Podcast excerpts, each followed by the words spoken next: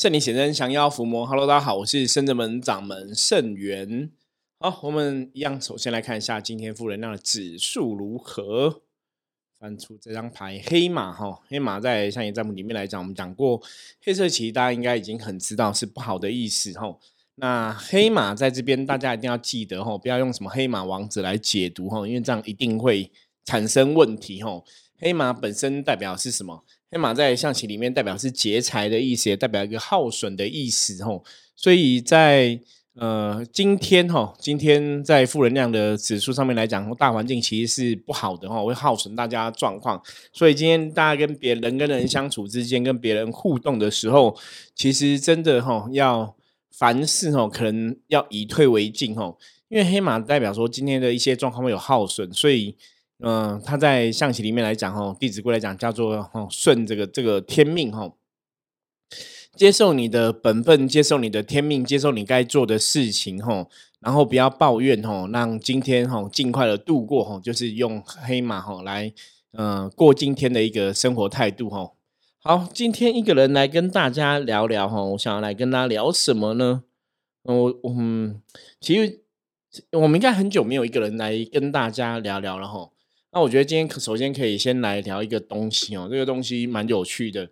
大家知道我们在录音的时候啊，其实有些时候你在看那个录音的，它那个声波就波波长那种频率，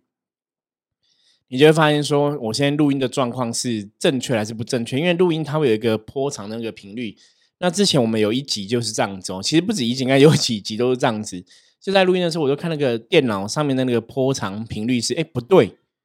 你就发现说哦，原来是可能我们麦克风没有插好啊，或者什么东西没有接好，器材没有弄好，所以才造成这个频率上面的一个问题。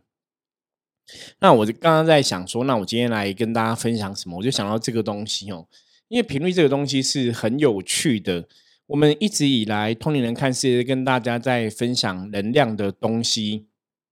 那能量本身哦，你也可以讲说它是一个物品。本身的一种频率哈，或是磁场之类的哈，大家因为大家会有一个不同的解读，你会有个认为。那一般来讲哈，能量不是只有磁场是能量的一种哈，可是能量不单单只是磁场而已哈。用磁场只是一种说法，或者说有的人会用那种电电能啊、热能啊哈，那种其实都是能量的一环。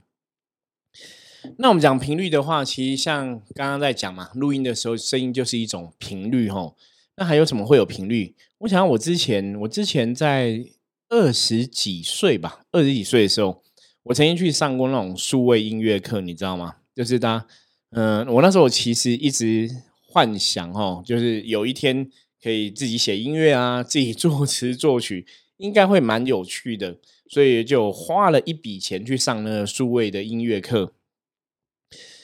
不过真的哈，我们人真的要了解自己的天赋。因为虽然我学了，可是我并没有真的学得好哦。因为可能你真的对这个音乐没有那个很清楚的一个造诣，或是对音乐理解没有到那么详细，所以我去上课了，然后也很认真去学了。可是上完学完，大家就忘了差不多哦。那那时候也买了一个五万多块的器材啊，都想要说好好在音乐上好好钻研一下哦。不过真的哈，我觉得天赋很重要。我们一直以来跟大家在分享能量的角度，在跟大家分享说，你要了解自己、认识自己，哈，真的你要知道自己适合做什么事情。所以我去学了之后，到后来就是你知道吗？就是美梦一场。那当然到现在这个年纪，你会发现说，真的术业有专攻哦。如果我现在要写歌哈，基本上来讲，就是因为我自己的文字的造诣算还 OK，所以我可能就会呃偏向就是我来写词，然后请专业人士帮你来谱曲哈。后来你就发现说这是一个可行的方法哈，你就花钱请人帮你作曲，然后你自己写词也可以啦，不用自己做那么辛苦哦。所以在很多东时候，我们都知道，就是真的你要找到自己的天赋，这是一个很重要的东西。那刚刚我们讲到频率的部分，为什么要提到这个呢？因为我那时候在学数位音乐的时候，我记得在之前的节目中，我们好像也有聊过类似的话题。那时候在学这个数位音乐的时候啊，我们的老师就讲说，他说他有接触哦，他那时候正在接触国外的一些音乐疗法。那我记得音乐疗法这个东西，我好像在以前就有听说过哈，就可能你可能看新闻、看电视，为什么你有听说过？可是你也没有特别了解。那我那个老师就说他们在听这个音乐疗法，哈，在学的音乐疗法。那音乐疗法就是在国外的哦，很多的那个音乐的专职的人些，他们有这些研究，他们发现呢，身体的器官会有它的一个频率哦，比方说心脏会有心脏的频率，肝脏会有肝脏的频率，肾脏会有肾脏频率。那你这个频率当然是透过声音去共振，或怎么样去测出来这个频率嘛？哈，心脏跳动那种频率。那发现说这个频率只要不对，就代表说这个器官已经生病了，或是说它有一些病变。那他们就发现说，你可以用一个正确的、好的一个频率去共振，哈，比方说一个心脏正确的一个波长的频率去共振心脏。然后用外在的能量去把这个外在这个频率的能量去把这个心脏能量频率给导正，让心脏回复一个正确的频率，那心脏就会恢复健康哦。大概的理论架构逻辑是这样子，所以那时候你就觉得，哎，真的好像蛮有趣的。因为这种频率波长的东西，除了说那时候那个老师有分享说，除了声音之外，包括什么颜色。哦，我们知道颜颜色也是光的折射啊，它有波长啊，什么什么东西的这样一个造成嘛，所以它也有一个频率的一个特色在哈，所以光的颜色也是有它的一个能量特质，所以用光哈，用颜色也可以去做一些疗愈的东西。那当然讲到颜色，我们可能会想要像七脉轮啊，在讲人体的能量哈，人体的七脉轮等等，也是跟颜色有关系。好，讲到频率的部分就是这样子哦。像我们刚刚讲，我们的录音器材其实都有它的频率，那个波长，声音录音的波长。所以其实有几次我看那个波长不对，你就知道，哎，这个状况不对哦，就会知道说这个录音是有问题的，或者说录音哪里哦产生了一个状况哈，声音没有收好啊，还是说声音太小声。结果就在最近哈，最近就有一集就这样子哦，我就看那个声音的波长，觉得哎不太对，那个波长太太小了，你知道吗？它那个频率太小了。所以觉得哎，好像怪怪的。可是你看他那个录音的器材，像我们在录音前面有个录音的设备，那个声音还是会跑嘛。所以我想说，声音还在跑，那应该还是正确的哦。后来才发现，说我那个传送器的麦克风传送器没有接好，所以那个影片都没有录到声音。可是因为直接声音是直接直接进入这个录音的器材嘛，所以录音器材有录到声音，可是麦克风没有没有麦克风传出去，在嗯。摄影机没有录到声音哈，所以就没有影片哈，就影片没有声音这样子。那后来呢？后来认真研究一下，就发现说啊，其实哦，这个录的这一集的节目内容哦，就讲一讲，可能哎，好像真的也没有讲的非常的完整啊，没有非常完整。那我们在玩占卜人常常讲，它就是一个赛你知道吗？它就是一个触机。所以这集后来我们就选择就是放弃哦，就没有再剖。那也因此哦，造就今天哦，我们有 缺一节节目，我来跟大家聊聊。不过其实我是很珍惜这种机会啦，因为像刚刚前面刚刚开始讲嘛，我很久没有跟大家来聊聊。不过大家如果知道我录音的习惯，就录音习惯基本上都不会特别想什么哈，就想到什么就聊什么哈。有时候我觉得这是一个比较有趣，倒不是说偷懒哈，而是。我还蛮喜欢这种感觉的，不过只是一个人录音哦，有些时候真的你对着镜头会觉得有点尴尬。我觉得这个东西是很特别的事情，你知道吗？我们已经讲了七百三十几集了嘛，就每天这样录录录录，理论上看的器材应该要很习惯哦，可是自己一个人看的器材还是觉得有点小尴尬哦，就不晓得要讲什么这样子哦。不过我觉得人生的经验分享哦，什么东西哦，其实都是一个。学习哦，但大家都大家都可以从别人的经验得到一些学习跟收获。那既然讲到面对镜头哈，面对这个摄影机的一个状况哈，我就来聊聊说我多年前上电视节目的经验好了。然后在讲这个上电视节目的经验之前哦，我们先来那个要来那个预告一下哦，在八月十九号晚上九点到十点哈，我跟嗯一个舒淇教练哈在。在那个 F B 上面有直播，我们有一个直播的节目哈，有一一段哈，就八月十九号的晚上九点到十点，十点有个 直播的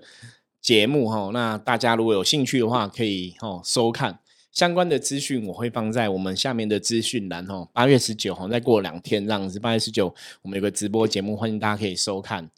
好，那继续来跟大家聊哈。我刚刚讲说，多年前其实上电视节目的经验哦，其实也是蛮特别。那有些时候我也会跟很多我们的学生弟子啊，或是客人聊，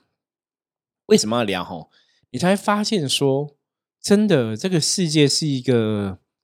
很有趣的世界哦。有很多东西，你只要用心去体验，你都会学到。而且，其实为什么讲用心体验哦？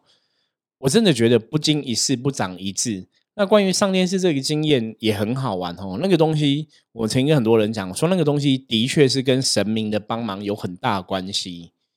什么意思呢？就说当你在准备哈，当你应该讲说你在你的本职学人上面，像我们的本职学人就是占卜嘛，早期我们就是专心做像你占卜，然后神明的代言人这个部分的工作。那你在象棋占卜这个专业领域，你一直去钻研的时候，当然你就可能就会混出个名堂来哈，或者说混出个一个专业的一个程度。那当然，我们写的文章多了，或者我们发表的一些相关的一些讯息多了哈，人家就会注意到你哈。所以早早几年哈，我真的有一阵子在半年到一年的时间哦，就一直都有电视节目来找，就蛮有趣的哈。那那时候去上电视节目，你知道。我一直觉，我曾经讲过，象棋占卜改变了我的人生。我觉得现在也是要再来跟大家重复说一下哈，象棋占卜的确改变了我的人生哦。所以，为什么象棋占卜是圣正门一直以来很重要的一个专业的技术。因为早期我在二十岁刚开始接触灵修的时候啊，其实那时候我们都是接触灵修嘛，可能就是打坐啊、灵动啊。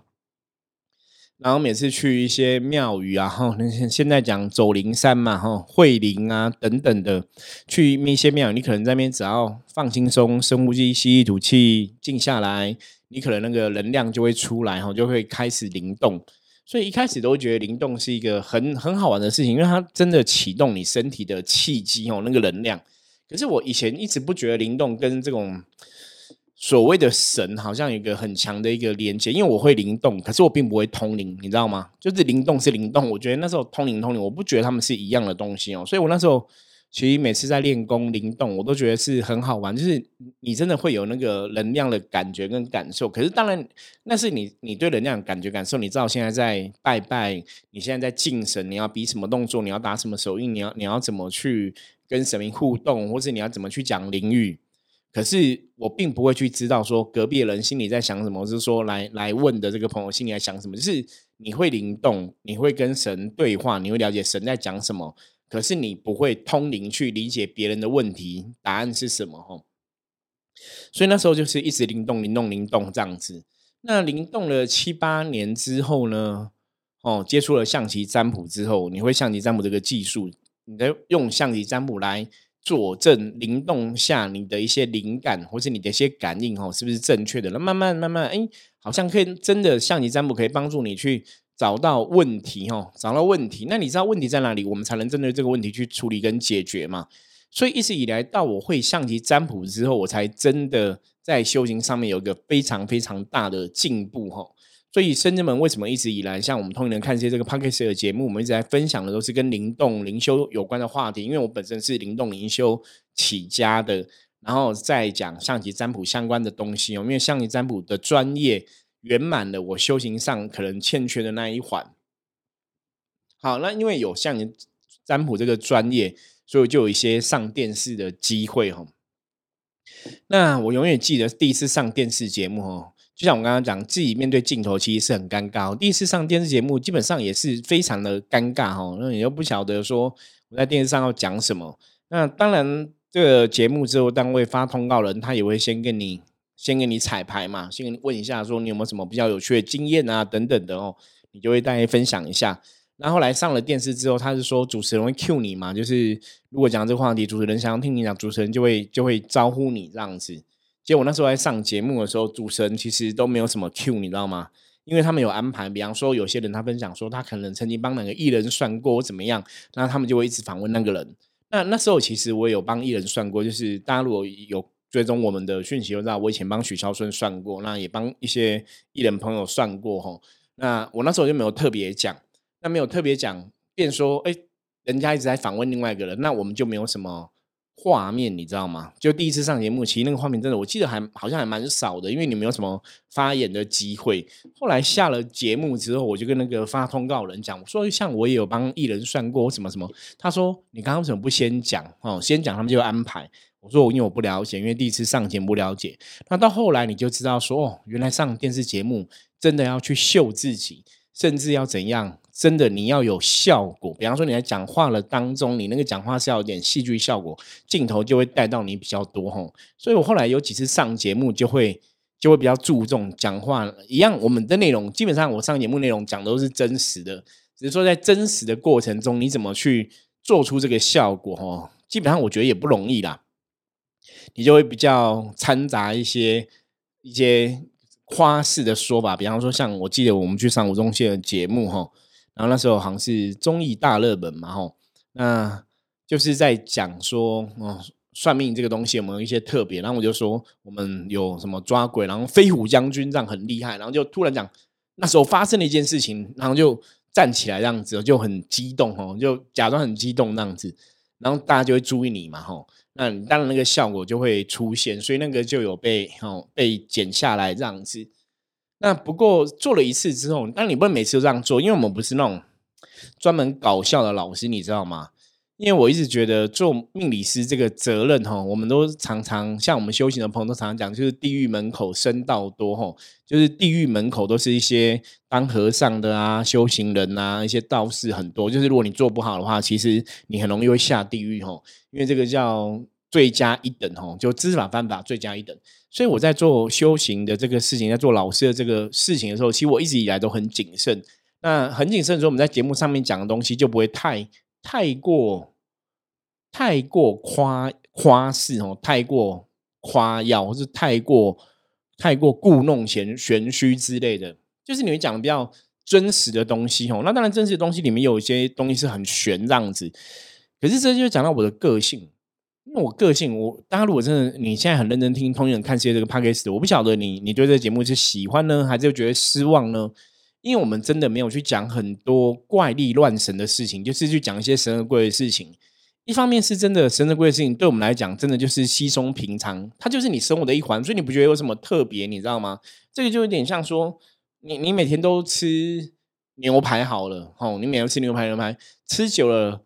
人家像你很多朋友说，哎，我们很久没吃牛排，我们就吃牛排吧。你会觉得吃牛排没什么，没什么特别，你每天都在吃吗？就你已经习惯了吼。所以对圣真门的我们，好像对我道玄、悠悠、道静、道顺，你大家在录音听到的这些朋友或这些老师吼，对我们来讲，其实神鬼的事情是一个很稀松平常的事情，所以我们也不会特别去想什么吼。所以每次在上节目的时候啊，大家都要求我提供一些有趣的故事啊，有趣的经验。然后每次都要稍微想一下，才会想到，因为真的很多事情发生都很稀松平常。像之前跟大家分享那个九天玄女灵气子弹那个故事哦，就是我那时候突然想到说，哎，对我们也有发生很神奇的事情哦，好像也可以来跟大家讲一下这样子。那当然除了这样子，在在讲道玄，因为道玄是看得到、感觉得到嘛，它可能会有更多的画面可以讲，那会更让大家觉得更精彩哦。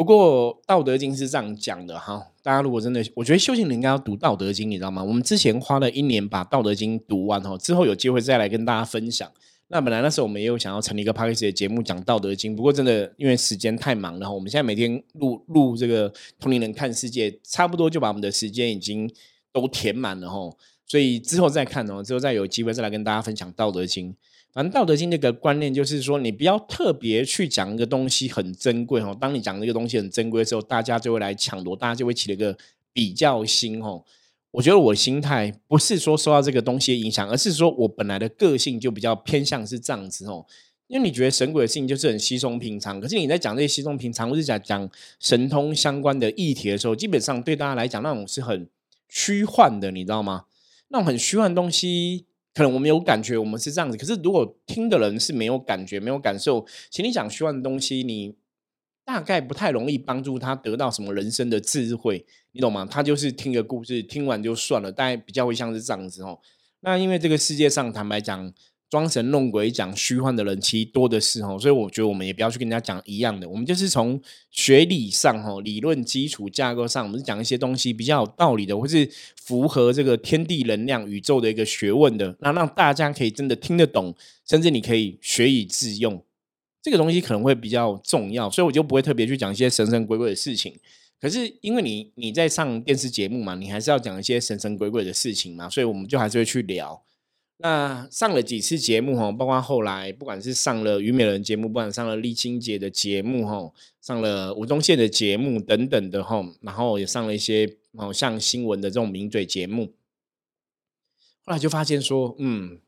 对我真的不太适合上节目，你知道吗？因为第一个就是我们的戏剧效果真的不够强哦，因为我们不太会去讲那种很虎烂的东西哈。那当然不是我在说别人讲的东西很虎烂，而是说你真的在听别人讲的东西里面哦。我觉得各行各业专业就是这样子。我我我举个例子，如果今天说，呃，今天一个一个新的厨师哈，在介绍这个菜怎么煮哈，那一个资深的厨师看到这个新的厨师怎么煮那个动作啊哈，那样子，他大概就知道说你的专业在哪里哈。这就是我们常常讲各行各业有他的专业。那我们在修行的这个领域上面哈，或者在对能量的了解、对鬼神的了解这个领域上面来讲。我们的确是非常认真、非常用功的去了解这样的东西，吼，也了解这样的道理。所以，我们不是只有自己这样空口说白话，我们的确有实物上很多帮助客人的一个经验，所以你才能去验证，吼，你的这个理论或是你讲这个东西是不是正确的，吼。包括驱魔这件事情，我们以前可能真的就是握人家手就念个经就可以把魔驱掉，吼。那那个关键在哪里？那甚至。有些装神弄鬼的哈，我们也不用去，我们直接跟他讲道理哦，也可以让他恢复正常哈。那个就是因为你对能量的角度了解哈，那你有很多一个实物的经验。好，这个重点就来了。当我们的实物经验有十个、一百个、一千个的时候，请你去看那种实物经验只有十个人在讲他的故事，或在在五十个人在讲他的故事的时候，你就会听得出来他讲的是真的还是假的。就像我们对无形、对所谓的阿飘、对所谓的鬼，你了解更多之后，你就会知道鬼大概会有什么样的行径，甚至妖魔鬼怪会有什么样的行径，吼。然后妖魔鬼怪会做什么样的事情啊？那妖魔鬼怪会有什么样的动作？会有什么样的说法？你就会了解很多，吼。像我们后来就常常讲说，鬼会骗人，吼。你不要真的很多时候，大家讲说你跟鬼谈判，你要把他渡走嘛，对不对？很多老师又做很多公庙都这样子嘛。可是你跟他谈判的过程中，你还是要去判断他讲的是对或错吼，因为有些时候他们真的会骗人。那包括像以前我们在超度这个无形的阿飘的时候，他跟你说他要走吼，可是事实上他还是没走吼，就是他也会骗你这样子会装吼，所以这也是一种实物经验累积。好，那累积的实物经验之后，累积之后，我们上节目，那偶尔会分享到一些东西，可是你不会把它讲的太怪力乱神哦，所以听起来就不会觉得哇，好可怕，或是很很有趣啊什么的。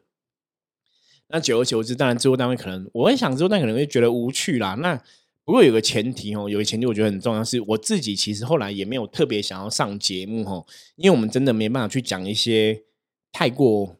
太过夸饰的东西哦，太过夸耀的东西，或者说不切实际的东西哦，就是我会，或是说太注重效果的东西哦，我觉得那个东西可能我们也没办法讲的很好啦。那那既然这个舞台不是我们，你就让别人去嘛。所以后来我们上节目到一段时间之后就没有再上节目了哈。那反而我们后来。也因为这样子，我觉得慢慢慢慢慢，你找到自己的一个定位跟走向哦。我们反而觉得，就是教育这个路线可能更适合我自己想要做，是圣人们这些众神想要做。因为末法时代，你真的要有很多的了解，你要很多的智慧去判断一些是非。我觉得这是比较重要的哦。因为当你学到智慧的时候，当你累积了知识的时候，它对你人生有帮助。这个才是圣真门这些众神仙佛哦，他们想要达到的境界。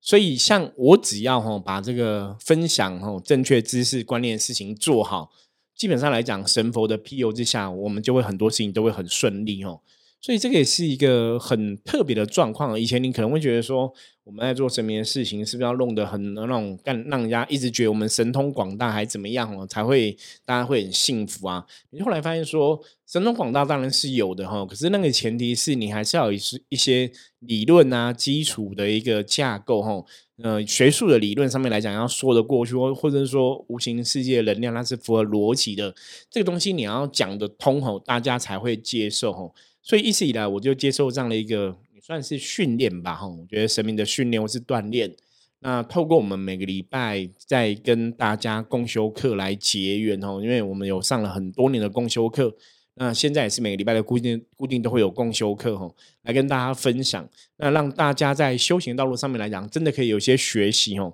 甚至在这个过程中，也就像我们在这个 p a c k a g e 的节目跟大家分享了一样，如果你有任何问题的话，其实都可以加入我们的 Line 哈，来跟我讲哈，我都会看，然后也会来回复你的问题。因为学习是这样子哦，不懂就要问哦，那问了之后，我们就来看看。听听看圣元讲的有没有道理吼？那讲的这个是不是符合这个逻辑啊？符合这个真实的一个能量世界的一个定理吼？我觉得这个真理定论吼，它始终就是这样子哦，它不会变哦。那了解了之后，你就可以借力使力吼，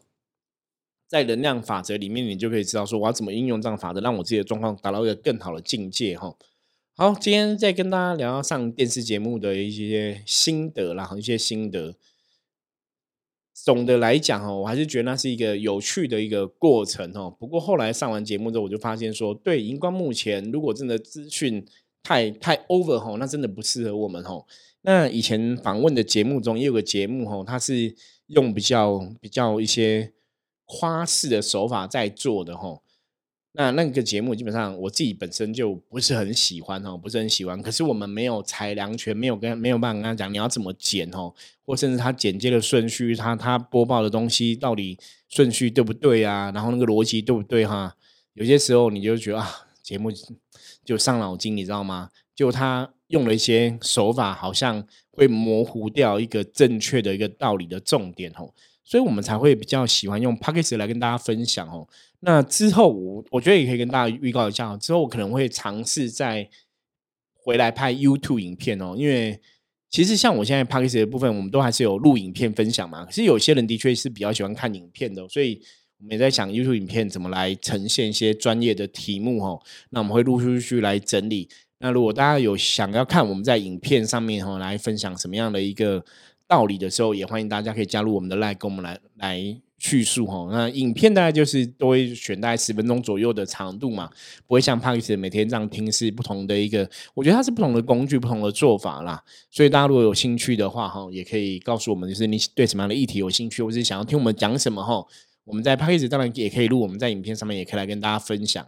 OK，以上哈，简单的东聊聊西聊聊哈，很久没有跟大家聊聊了哈，跟大家。分享一下哈，就是呃，关于频率、关于上节目的一些呃事情这样子哦。希望大家今天听了一天，觉得很